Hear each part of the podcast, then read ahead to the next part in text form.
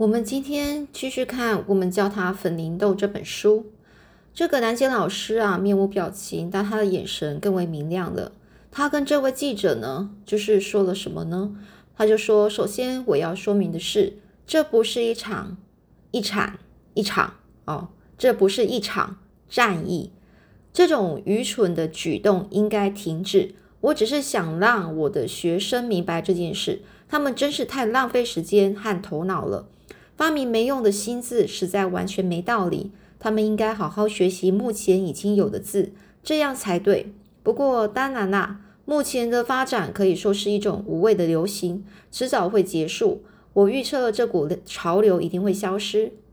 朱棣呢，本来是低头写着笔记，这时他抬起头来，再次询问：这整件事到底是怎么发生的呢？听到这个问题，葛兰杰老师的双眼似乎都快着火了，而他。这样回答哦，而他这样回答说：“嗯，我非常清楚这整件事发生的经过。这是一个年轻人想出来的点子。他是个五年级学生，名叫尼克·尼克·艾伦。好了，这个摩根小姐，现在请容我说声抱歉，我得去批改考卷了。接下来呢，是一阵短暂、短暂而有力的握手。这个葛兰杰老师结束了这场。”访谈哦，访谈哦。不过呢，就是这个记者小姐并没有马上要离开哦，而她呢是沿着走廊啊往回走，坐在这个学校办公室外面的长凳上。她在这里可以好好浏览一下刚才做的笔记，厘清整件事的来龙去脉。这总共花了她五分钟。接着，朱棣站起身来，把笔记本丢进他的黑色大包包里，还向皱着眉头的弗洛德太太挥手说再见。然后呢，朝向校门口走去。他走到停车场时，正好有五六个小朋友从另外一个门出来。他们刚刚写完葛南杰老师规定的一个一百个句子。朱棣走到那些孩子附近，倾听他们笑声与闲扯淡。啊，闲扯淡就是闲聊啦。他忍不住呢，就开口问：“你们为什么要一直说 Friendo 呢？难道你们不讨厌留校查看吗？”有个男生呢，是背着超级重的书包，一个狼疮啊，差点跌倒。他抬头看看朱棣，笑了起来，就说：“其实没那么糟啦，每次都有一大群好朋友陪着我啊。到今天为止，我已经写那个句子写了六百遍哦。”接着，其他同学还说：“其实葛兰杰老师根本没检查他们罚写的句子，这绝对不是随便说说的。”因为本来应该要写我用 pen 罚写这个句子，不过所有人每隔四到五句就会写写上 friendo，但是葛兰杰老师从头到尾都没有说什么。有个女生甚至得意洋洋地说，她今天在罚写的纸上写了四十五次 friendo，她还很开心地笑着说，这可是新纪录呢。这朱棣就问大家说，那么说到这个叫做尼克的男生，他也得留校查看吗？这群学生啊，嘻嘻哈哈笑个不停啊。有位高个子、红棕色头发的男生就说：“葛南杰老师叫他留校查看的次数实在太多了，多到每个人都觉得老师想要收养他呢。”记者也笑了，并对他说：“这样啊，那你可不可以帮我找到尼克呢？我今天下午想要和他聊聊一聊，可以吗？”那个男生看了朱迪一会儿，然后才说：“你说现在吗？”我觉得尼克应该不想跟你聊，他可能会说一些很白痴的话，害他变得更惨。接着呢，那男生转头对他朋友嘻嘻笑，他们全都爆笑起来，先是又打又闹，然后突然间全部一溜烟跑了不见人影。朱棣取了车，开车回到他的办公室，埋首在这个桌前正笔疾书，正笔疾书就开始写了他文章。隔天早上啊，《西田报》。这个办公室收到了一个棕色信封啊，信封上写着朱棣摩根小姐收，在他的名字下方还写着 Friendo 的来历去来龙去脉。这个朱棣就打开信封，里面就有一张林肯小学五年级的班级合照，葛兰杰老师和另外六位老师站在最后一排，前面的小朋友个个衣着整齐，头发也都梳得服服帖帖。不过这张照片怎么看都有个某个地方怪怪的。朱棣仔细看照片，这才发现原来每个小朋友都握着一支笔，而且每张小嘴全部嘟成同一个样子。他狐疑了好一阵，就猜疑了一下，过没多久才轻声说道：“那是当然的，他们全部都一起说 friendo 嘛。”就翻到照片的背后，还有一行整齐的字，写着“第三排左边算来第五位”。这个左朱棣看着照片，那里有个咧嘴笑开、戴着眼镜的红发男孩，正是昨天在学校停车场跟他讲话的那个勇男孩呀。他忍不住在心里偷笑，轻轻说：“啊，很高兴认识你啊，尼克·艾伦先生。”接下来要在下一章节讲的是号外号外。星期四早上，西田报悉数派送到西田镇的一万两千两百多。哦，两千两百九十七户人家以及邮政信箱里，哦，这天的头条新闻，赫兰市林肯小学的报道，标题是怎么下的呢？上面就写着：本地五年级学生说，韦氏字典，请让开。哦，这张报道非常的出人意意表，并非朱棣摩根没有据实报道，这受访对象所说的每一段话都是有凭有据，其实是。朱棣为了描述西田镇鸡飞狗跳的真正原因，采取很特别的报道方式。譬如说，他用这样的句子描写葛兰杰老师：葛兰杰老师大力鼓吹秩序与权威的力量，他与数百位年轻的弗林德斗士展开了一场殊殊死战。目前对战双方都没有让让步。再来看看描述尼克这句。每个人都向我表示，尼克·艾伦在幕后操控这个秘密计划，并将整个议题拉高到言论自由和学术理论的层次。这种做法相当高明。尼克正是发明新字的男孩。还有整篇报道的最后一句说：“这是我们无法否认的。林肯学小学的学生非常热爱他们的 Friendo，在这场文字大战中，他们至今还没有撤退的迹象。”哦。西田报当然也是刊出了那张五年级大合照，图片说明还特别指出葛南杰老师和尼克，这下子他们可是举世闻名啦！举世闻名哦，就是变得非常有名哦。这是尼克妈妈的反应，她说：“这到底是什么意思啊？”尼克呢，刚从学校放学回家，这妈妈就把那篇报道推到尼克鼻尖前哦。那个记者是不是找你说过话？年轻人。看来他对你和你的心智了解的还真多呢。这是督学的反应，这到底是什么意思啊？这督学拿着一张一份报道的影印本，跑跑去找这个查塔姆哦，查塔姆校长，啪的一声把这个报纸摔在这个校长的桌上。你为什么一定要跟记者讲这些呢？经营学校用的就是纳税人的钱，即使没有这种让全镇的纳税人鸡飞狗跳的报道。我们现在的麻烦已经够多了，难道你不晓得吗？这是校长的反应呢。这到底是什么意思啊？校长呢跑去找葛南杰老师，拿着一份报纸，在他面前挥来挥去。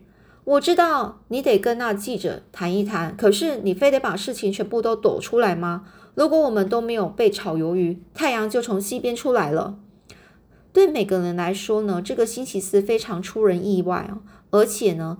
朱棣摩根究竟是怎么拿到这张五年级的大合照呢？没能猜得出故中缘由啊！那没有人猜得出到底是什么原因哦。接下来下一章节无远佛界的电波哦。西田报的报道呢，刊出不到一星期，连国中和高中学生呢也都不再用 pen 这个字了，而开始 friendo friendo 喊个不停，大家都爱死他了。尼克顿时成为全镇学生心目中的大英雄。不过，他很快就发现，单个大英雄可不像免费搭便车那么简单。即使他只是本地的大英雄也一样，单个大英雄是要付出代价的。不管是要走进爸爸开的五金行，或者想去佩尼潘区太太的商店前排队买巧克力棒，别人都会多看一眼。他总是察觉到有人认出他，这让他感到既害羞又尴尬。而在学校里，所有学生认为他无论何时都应该聪明又幽默，即使他比聪明很多的学生也，哦，即使比他聪明很多的学生也这么想，但他们未免也想太多了吧？另一方面，他似乎逃不过每一位老师的法眼，甚至办公室秘书、校长、保健室护士和警卫伯伯的目光都在他身上滴滴溜溜的转。至于尼克的爸妈，他们真是全天下最棒的爸妈了。说真的，那篇报道刚出刊出来的时候呢，尼克的妈妈确实很不高兴，他爸爸也差不多。那时候尼克就对他们说：“可是妈妈，我完全没有做错事啊，而且报社派来的那位小姐也没有做错事啊。”尼克的爸妈很明理，他们明白尼克说的没错，报道里写的都是实情啊，而事实就是事实啊。现在做什么也没有用，一旦换个角度想，他们就放宽心了。即使儿子呢已经变成全镇的话题，心里难免有些不安。但毕竟发明新字不是每天都有的事啊，这简直酷毙了。他们的尼克真是好汉一条，一点都没有退缩的样子。镇上也有人认为这个新字真是酷毙了。巴德罗罗伦斯一辈子都住在西田镇，他年纪啊，他年纪轻轻就赚了不少钱，年仅十九岁便存下足够的资金，准备投资做生意。他到处寻找值得投资的妙点子。结果，他买下全美国第一家皇后牛奶冰淇淋，现在这已是风靡全世界的冰淇淋品牌。过没几年，他又买下一家麦当劳门市。三十多年来，这两家餐厅让巴德呢荷包满满哦，就赚很多钱哦。他也成为西田镇的意见领袖之一。巴德罗伦斯当然看到关于薪资的报道，他立刻联络律师。然后请律师针对 Frindo 整理出初步的商标申请文字文件啊。四天内呢，他已经成立一家小公司，开始推出物美价廉的塑胶圆珠笔。最特别的是，每支圆珠笔上都印有 Frindo 字样。产品上市啊，不过一个星期，他就卖出三千支 Frindo，销售销售的速度之快，让 Frindo 严重缺货。你去西田镇任何一间商店都买不到。不过，接下来情势变化的速度也和这个销售速度一样，小朋友再也不买 Frindo 了，他们很快就失去兴趣，销售量急剧下跌。巴德开始思考其他的产品。再过一个星期就是万圣节，秋叶纷飞，西田镇的风波似乎即将沉寂下来，也许迟早会沉寂下来。如果没有艾丽，哦，卢德卢德森插上一脚的话。艾丽呢是住在这个贝瑟利镇哦，另外一个镇哦，那里有西，那里与西田镇相距大约十公里。平时呢，这个艾丽呢，她在卡林，呃，卡林顿镇的哥伦比亚广播公司电视台兼职工作。卡林顿镇是个人口七万五千五百人的大城镇，一旦发生重要的地方新闻，例如洪水、龙卷风之类的天灾。或者偶尔挖掘出可爱或特殊的趣味小故事，艾丽就会打电话通知卡林顿的地方新闻部经理。如果那确实是值得报道的题材，或者当天刚好全世界都没有发生什么特殊事件，地方电视台便会派出一个摄影小组，一行人哦，整个一行人呢，整个待着搭着这个箱型车啊，出击办采访。这个。附近地区有许多小镇呢，艾丽向来是会把这些小镇的地方，哦，地方报，哦，地方报全数定期，以便随时追踪各地发生的新闻。大多数地方报的发行日都是星期四，送到他家里的时间大约是下星期一或星期二。于是他会花一到两天时间全部浏览一次。到了星期三早晨，艾丽终于看到西田报。关于文字大战啊，那一则报道了。他从头到尾看了两次，也仔细研究了那张大合照。他心里发出“当”的一声，这则新闻绝对可以拿金牌。卡林顿的地方新闻部经理也很赞同他的看法。经理打电话到哥伦比亚广播公司的波士顿办公室，因为波士顿有时候会从卡林顿新闻室选取一些新闻题材。波士顿负责的女士通常这则新闻啊，通认为啊这则新闻通确实很有爆点哦，于是就打电话给纽约总部全国联播新闻的总的编辑哦。等到这个西田报的那那篇报道真的真的哦传真到这个纽约总部，工作人员呢全部都爱死了，他们赶紧查询当当周的节目表，决定呢就放在隔天星期四的晚晚间新闻时段。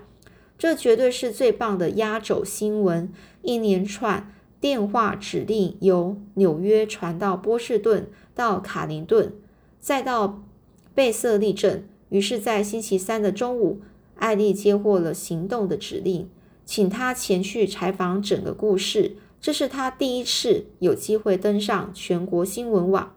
这预计会在两千万名观众守在电视机前面。这星期三放学后，艾丽和他的摄影小组小组呢，就放在呃站在这个葛林杰老师办公室的门口。葛南杰哦，葛南杰老师哦，葛南杰老师似乎完全没有被眼前的灯光和麦克风吓到。他直视着摄影师说：“哦，我一直都认为要教育年轻人的心智啊，字典绝对是最好的工具。直到现在，我还是这样认为。”孩子们必须了解文字和语言是有规则可循的，那些规则都有漫漫长的悠久的历史，也绝对合情合理。如果有人硬要说一个完美优雅的英文字可以用愚蠢的心字取而代之，而且纯粹只是为了好玩，这样的事情我绝对不会冷眼旁观，坐视不管啊！接下来，这这个记者呢，这个艾丽呢？哦，他又问：“那么，请问葛南杰老师，您已经输掉这场战役了吗？”这葛南杰老师啊，依然是直视的摄影机哦，但但是他的双眼全力火开哦哦，全火力全开哦，配上了一抹苍白的微笑，就说事情还没有结束。接着，艾丽呢，艾丽卢森卢德森和摄影小主出现在尼克家门口。那之后又会发生什么事呢？我们下次来继续说喽。